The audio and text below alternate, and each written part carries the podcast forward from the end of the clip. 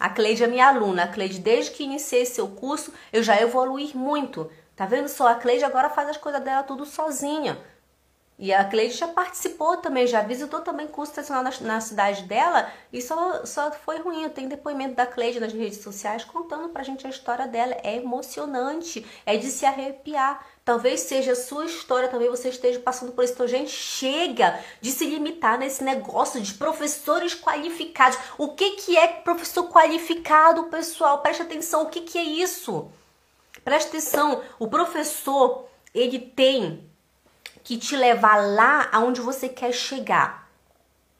Primeiro você precisa saber o que que eu quero com o idioma alemão. Para que que o, o, idioma alemão vai vai somar na minha vida? O que que é importante para mim no idioma alemão? Eu quero passar numa prova? OK. Eu quero falar o alemão da vida real, ok. Eu quero ouvir um filme na televisão, eu quero ir no cinema com meu marido e ouvir o filme em alemão e entender. Então, Procure o professor que vai te ajudar naquilo que você necessita. Não vai só olhar se o professor tem um diploma de não sei o que lá. Isso é coisa do passado, gente. A gente vive hoje num mundo que a gente tem tanta liberdade e a gente consegue alcançar os nossos objetivos muito mais rápido, de uma maneira muito mais simples. Só você saber procurar direito. Primeiro você tem que saber o que, que você quer.